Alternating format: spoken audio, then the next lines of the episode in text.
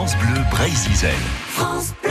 Avec, euh, comme chaque matin, notre guide Jérôme Ouivet qui partage ses sensations de vol, oui, en paramoteur au-dessus de la baie de Dornenay. Vol au-dessus du littoral de Bretagne. Aujourd'hui, nous partons vers un port mythique.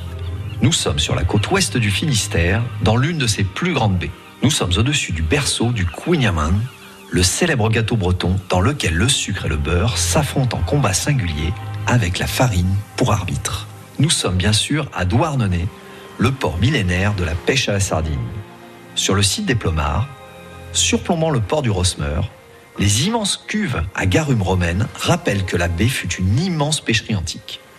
Cette activité a perduré jusqu'au XXe siècle et les habitants ont gardé le surnom de Sardine, alias tête de sardine.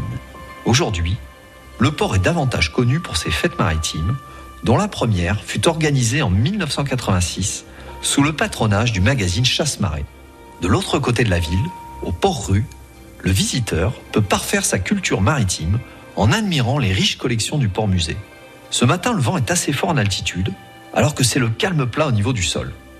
Le ciel est parsemé de bancs de brume de mer, et je suis obligé de slalomer à bord de mon paramoteur pour toujours rester hors des nuages.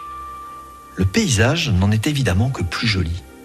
J'aborde le port par son côté est, à basse altitude, entre deux couches de brume. Sous mes pieds, la ville se réveille dans la lumière du petit matin, sous des couleurs chaudes et éclatantes. Ce ciel chargé est une chance.